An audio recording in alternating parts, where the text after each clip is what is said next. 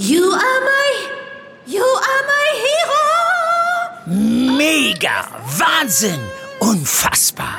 Äh, Dieter? Das findest du gut? Nee, nicht die Super Null. Das super Angebot hier ist doch mega. Das neue Google Pixel 6 ab nur einem Euro von Mobilcom Debitel. Mega Deal inklusive Google Bluetooth Kopfhörern. Jetzt sichern auf freenotdigital.de. Der Impfstoff verliert leider schneller als erwartet an Wirksamkeit. Das heißt, Millionen Menschen brauchen jetzt eine Auffrischungsimpfung, um wieder den alten Impfschutz zu haben. Boostern. Neben Ministerpräsidentenkonferenz und Hospitalisierungsrate gestern das Wort des Tages, denn genau das empfiehlt die Ständige Impfkommission jetzt allen Erwachsenen ab 18 Jahren. Was die Auffrischungsimpfung bringen soll und wer sie wann und wo bekommt, das klären wir gleich hier im Aufwacher. Bonn Aufwacher. News aus Bonn und der Region, NRW und dem Rest der Welt. Mit Benjamin Meyer, hallo zusammen. Und wir starten den Bonn Aufwacher natürlich wie gewohnt mit dem Blick auf die Stadt und die Region. Mehr als die Hälfte der 134 Todesopfer der Flutkatastrophe im Ahrtal stammten aus der Kreisstadt Bad 9a Ahrweiler. 69 von ihnen waren dort gemeldet, wie der Opferbeauftragte Detlef Platzek in Mainz mitteilte. In der Verbandsgemeinde Altena starben 33 Menschen, in Sinzig kamen 13 Menschen in der Flutnacht Mitte Juli ums Leben. Zwölf von ihnen hatten in einer Einrichtung für Menschen mit geistiger Behinderung gelebt. Sechs Tote waren in der Verbandsgemeinde Adenau gemeldet. Unter den Opfern sind auch Menschen aus anderen Bundesländern. Im Kreis Neuwied lebten drei der Getöteten. Das jüngste Todesopfer der Flutkatastrophe war vier Jahre alt, das älteste 97. Die meisten waren älter als 60. Es kamen aber auch drei Kinder sowie ein Jugendlicher bei der Flutkatastrophe ums Leben. Unter den Todesopfern ist auch eine Feuerwehrfrau. Dem Opferbeauftragten seien zudem vier Selbsttötungen im Zusammenhang mit der Flutkatastrophe bekannt. Laut dem Polizeipräsidium Koblenz werden darüber hinaus bis heute zwei Menschen aus dem Ahrtal seit dem Hochwasser im Juli vermisst. Nach einer Messeattacke in Bad Godesberg hat die Polizei am Donnerstag erste Ermittlungsergebnisse mitgeteilt. In der Nacht zu Samstag wurde ein 17-Jähriger lebensbedrohlich verletzt. Am Mittwochmorgen hat die Polizei drei ebenfalls 17-jährige Bonner auf Anweisung der Mordkommission vorläufig festgenommen. In der Nacht zu Samstag kam es in der Junkerstraße zu einer Auseinandersetzung zwischen Jugendlichen. Zeugen beobachteten mindestens zwei Kontrahenten. Dem 17-Jährigen geht es nach den zunächst lebensbedrohlichen Verletzungen wieder besser. Am Mittwoch ergaben sich laut Polizei dann Hinweise auf drei andere 17-Jährige, die an der Tat beteiligt gewesen sein sollen. Bei den Vernehmungen der Verdächtigen ergaben sich konkrete Hinweise darauf, dass zwei der Jugendlichen unmittelbar an der Auseinandersetzung beteiligt gewesen sein sollen. Dagegen sie laut Polizei keine Haftgründe vorliegen, wurden sie am Donnerstag wieder entlassen. Die Ermittlungen gegen alle drei laufen weiter. Bonner Lehrer sind zunehmend besorgt wegen der Netflix-Serie Squid Game. Denn auf den Schulhöfen werden Szenen der Serie gerne nachgespielt. Obwohl sie erst ab 16 Jahren freigegeben ist, schauen offenbar immer mehr Kinder die Serie, in der Erwachsene sterben, wenn sie Kinderspiele verlieren. Das Problem, bei den Spielen auf dem Schulhof kommt es auch zu gewalttätigen Übergriffen. Das Helmholtz-Gymnasium Duisdorf hat in einem Schreiben die Eltern auf die Gefahren der Serie hingewiesen. Auf dem Schulhof haben Eltern bereits Kinder beim Nachahmen einzelner Szenen beobachtet. Der Direktorin zufolge sei die Situation bisher gut unter Kontrolle. Tobias Hillebrand ist Leiter der Karlsschule, eine Gemeinschaftsgrundschule in Bonn. Er weiß aus Gesprächen mit Kollegen, dass diese Serie insbesondere bei Grundschulkindern äußerst gut ankommt. An der einen oder anderen Schule kam es schon zu körperlichen Auseinandersetzungen.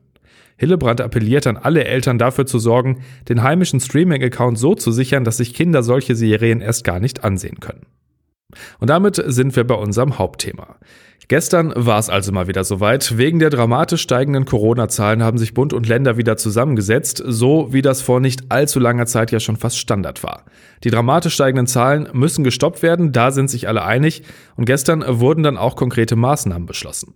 Es ging ja schon oft mal darum, dass die eigentlich entscheidende Zahl die Hospitalisierungsrate ist, also wie viele Menschen pro 100.000 Einwohnern innerhalb von sieben Tagen wegen Corona ins Krankenhaus müssen.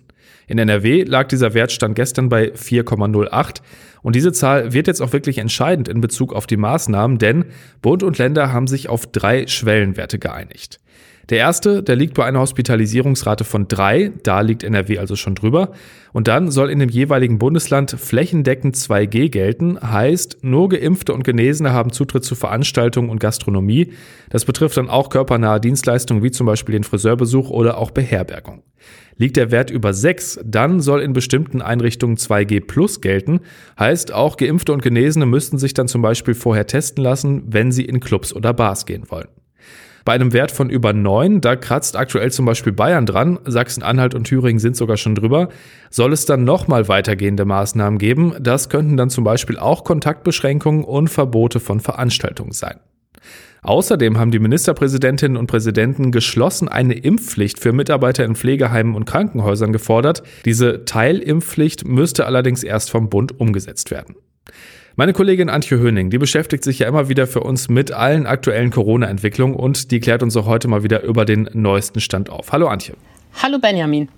Fangen wir doch mal ganz allgemein nochmal an. Wie ist denn die Lage aus deiner Sicht gerade generell einzuschätzen? Ja, die Lage ist schon dramatisch. Das haben ja nun auch endlich die Kanzlerin und die Ministerpräsidenten erkannt und zu Protokoll äh, gegeben. Zwei Zahlen erschüttern mich besonders. Zum einen, jeder vierte Kreis in Deutschland hat mittlerweile maximal nur noch ein Intensivbett frei für Erwachsene. Also die Krankenhäuser stoßen da schon an ihre Kapazitätsgrenzen. Und im Nachbarland Österreich redet man ja bereits über Triage. Und äh, das heißt, da werden die Krankenhäuser schon aussortieren, wen sie noch wie dringlich behandeln. Und angesichts dieser Zahlen ist die Lage ja wirklich alarmierend. Wir haben ja eben schon über die Hospitalisierungsraten und die damit zusammenhängenden Maßnahmen gesprochen. Ähm, wie schätzt du denn diesen Schritt ein? Das finde ich in jeder Hinsicht gut. Der Blick auf die Hospitalisierungsrate ist richtig, denn er ist der relevante. Es geht ja bei allen Maßnahmen darum, die Überlastung der Krankenhäuser zu vermeiden. Und die Koppelung an 2G, 2G Plus und so weiter ist auch richtig. Es kommt alles zu spät, sehr spät. Experten wie Karl Lauterbach haben das schon äh, vor Wochen gefordert, dass man das machen muss. Aber besser spät als nie. 3G in öffentlichen Nahverkehrsmitteln ist vollkommen richtig und auch weitere Verschärfungen. Und wenn man Herrn Wüst genau zugehört hat, hat er ja gesagt, dass regionale Lockdowns etwa in der Gastronomie als weiteres Instrument auch notwendig sind. Denn die Experten sagen jetzt schon, dass es für diese Regeln 2G, 2G Plus fast schon zu spät ist, um die vierte Welle wirklich, wirklich zu brechen. Also wir müssen uns darauf einrichten, dass wir damit nicht hinkommen. Es ist trotzdem gut, dass wir es jetzt machen, aber dass es darüber hinaus auch Teil-Lockdowns geben wird, allen anderen Ankündigungen zum Trotz. Aber die vierte Welle ist, weil zu spät reagiert wurde, nun so stark angewachsen. Zweiter großer Punkt, über den wir jetzt nochmal ausführlich sprechen müssen, ist das Boostern, also die Auffrischungsimpfung. Bei der Bund-Länder-Konferenz war der Konsens, da muss jetzt richtig Tempo gemacht werden und die Ständige Impfkommission, die empfiehlt den Booster seit gestern allen Menschen ab 18 Jahren. Vorher ging diese Empfehlung ja nur an ältere Menschen. Äh, was ist denn der Grund für diese Entscheidung? Ja, wir haben zwei Probleme beim Impfen. Die Ministerpräsidenten haben es gesagt. In Deutschland sind 25 Millionen Menschen noch gar nicht geimpft. Das sind zum einen äh, Kinder, für die es noch gar keinen Impfstoff gibt. Da erwartet man ja eine Zulassung für die 5- bis 11-Jährigen noch vor Weihnachten. Aber es gibt eben auch leider viele Erwachsene, die sich noch nicht geimpft haben. Auch Ältere, für die das äh, Risiko für einen schweren Verlauf oder des Sterbens sehr hoch ist. Jenseits dieser Erstimpfungsproblematik haben wir ein weiteres Problem, über das wir auch schon ein paar Mal gesprochen haben. Der Impfstoff verliert leider schneller als erwartet an Wirksamkeit. Deshalb müssen sich die Menschen jetzt schneller als erwartet boostern lassen. Das heißt, ähm, Millionen Menschen brauchen jetzt eine Auffrischungsimpfung, um äh, wieder den alten Impfschutz zu haben. Äh, und um das voranzutreiben, sind jetzt verschiedene Maßnahmen auf den Weg gebracht worden. Du hast es ja gerade angesprochen, der Impfschutz nimmt schneller ab, als man gehofft hatte. Ähm, bin ich denn, wenn diese sechs Monate nach der zweiten Impfung rum sind, quasi wieder schutzlos oder wie ist das einzuschätzen?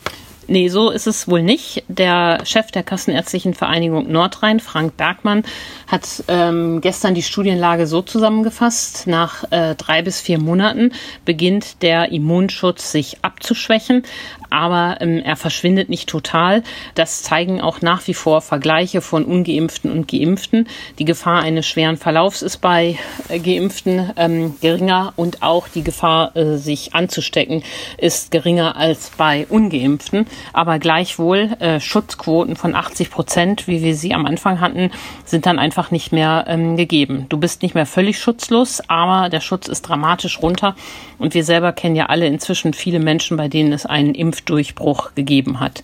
Also der Booster ist nötig und er hat gleich eine doppelte Funktion. Zum einen wird der alte Impfschutz wiederhergestellt. Und Studien zeigen eben auch, dass man nach der dritten Impfung noch besser geschützt ist als nach der zweiten, also auch ähm, auf ein höheres Schutzniveau gehoben wird. Das ist natürlich prima und ähm, deshalb brauchen wir den Booster jetzt alle. Auch wenn viele ja noch ein bisschen Zeit haben, bis diese fünf beziehungsweise sechs Monate rum sind, ähm, das betrifft ja auch ganz akut schon extrem viele Menschen. Ist das denn überhaupt so schnell machbar oder stehen wir jetzt wieder da, wo wir schon mal waren, dass man nämlich so schnell gar keinen Termin kriegt? Ja, durch dieses chaotische Management von Spahn ähm, in den letzten Wochen ist es jetzt tatsächlich so, dass es äh, nicht einfach sein wird, einen Termin zu bekommen.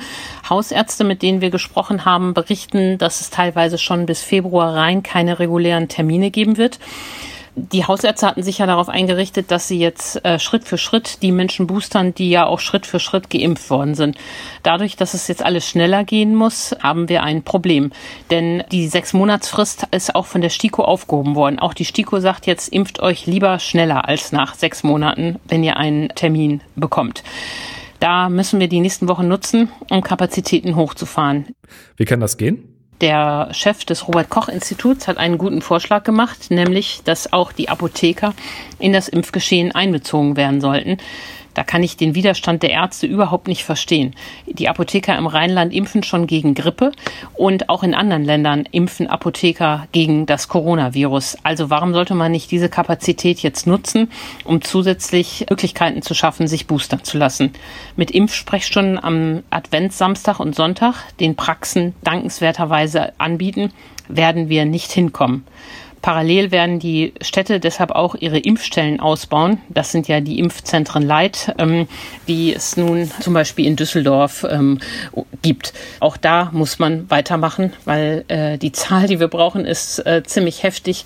Allein bis Weihnachten haben 25 Millionen Menschen Anspruch auf Booster, weil bis Weihnachten 25 Millionen Menschen länger als ein halbes Jahr Zeit haben verstreichen lassen nach der zweiten Dosis. Das heißt, für diese 25 Millionen Menschen muss vor Weihnachten der Booster her. Und wie die Ärzte das schaffen wollen, die ja immer danach gerufen haben, dass sie impfen wollen, ist mir noch ein bisschen schleierhaft. Wenn meine zweite Impfung jetzt tatsächlich sechs Monate her ist, wie komme ich denn jetzt am einfachsten und schnellsten an den Booster? Es gibt ja zum Beispiel auch Menschen, die gar keinen festen Hausarzt haben. Dann wird es ja wahrscheinlich schon schwieriger, oder? Ja, ähm, wenn du einen Hausarzt hast, versuchst du mit ihm einen Impftermin vor Weihnachten zu machen. Wenn du keinen Hausarzt hast, gibt es zwei Möglichkeiten. Entweder du wendest dich an eine Impfstelle in deiner Stadt. Ich hoffe, es gibt in deiner Stadt eine Impfstelle, sonst kommt sie hoffentlich noch.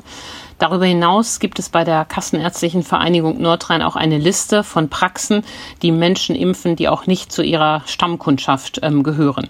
Auch darüber ähm, kann man es ähm, versuchen. Und da sollte man jetzt einen Termin machen, selbst wenn erst in zwei Wochen das vielleicht nötig ist, um da Gewissheit zu haben und damit die Praxen auch planen können.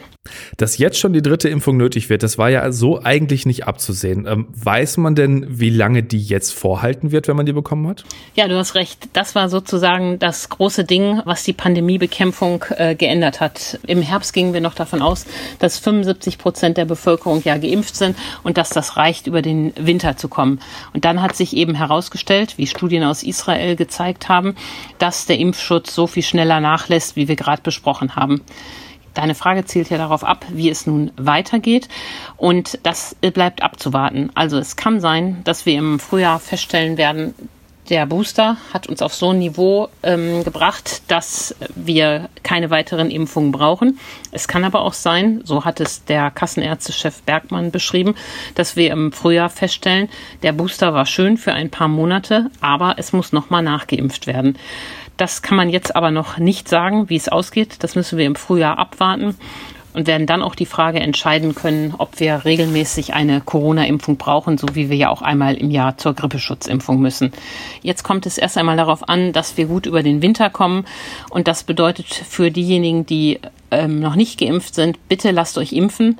In den Pflegeheimen soll ja nun auch sogar eine Impfpflicht kommen für die Mitarbeiter dort und für die Menschen, die noch keinen Booster haben, jetzt versuchen, einen Termin zu bekommen, damit sie ihn bekommen. Nur so können wir es schaffen, die vierte Welle zu brechen. Vielen Dank für deine Einschätzung, Antje, und für die Infos. Vielen Dank. Wir schauen auf den Tag und da geht's direkt weiter mit Corona-Entscheidungen. Der Bundesrat stimmt heute nämlich über das von den Ampelparteien ausgearbeitete neue Infektionsschutzgesetz ab. Der Bundestag hat die Pläne gestern schon beschlossen. Die Bundesländer müssten heute aber noch zustimmen und aus der Union gibt's da durchaus Kritik. Bei dem Gesetz geht es unter anderem um 3G-Regeln am Arbeitsplatz und in Bussen und Bahnen. So, und jetzt machen wir erstmal Schluss mit Corona für heute. Wir haben nämlich noch die Kulturtipps von RP-Kulturredakteur Wolfram Götz für euch.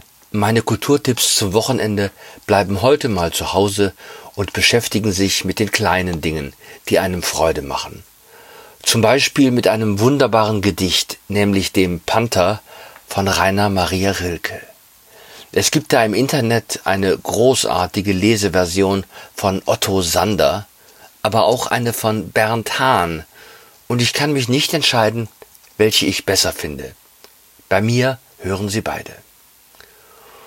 Und dann begegnen wir einer Jazzplatte und zünden uns den passenden Duft dazu an. Es geht um die grandiose Duo-CD Jasmine des Pianisten Keith Jarrett und des Bassisten Charlie Hayden, die ich neulich auflegte, während ein Jasmin-Räucherstäbchen im Hintergrund abbrannte. Für mich ist das einer der schönsten Düfte, die es überhaupt gibt. Und hinterher war ich, wie man neudeutsch sagt, vollkommen down to earth. Wir werfen noch einen Blick aufs Wetter. Das bleibt heute eher bedeckt und es kann auch immer wieder etwas Regen geben bei 10 bis 13 Grad. Und genauso sieht es dann auch am Samstag aus. Nachts gehen die Temperaturen dann immer runter auf 8 bis 6 Grad. Und das war der Aufwacher am Freitag, den 19. November. Danke fürs Zuhören und bleibt gesund. Bis bald. Mehr Nachrichten aus Bonn und der Region gibt's jederzeit beim Generalanzeiger. Schaut vorbei auf ga.de.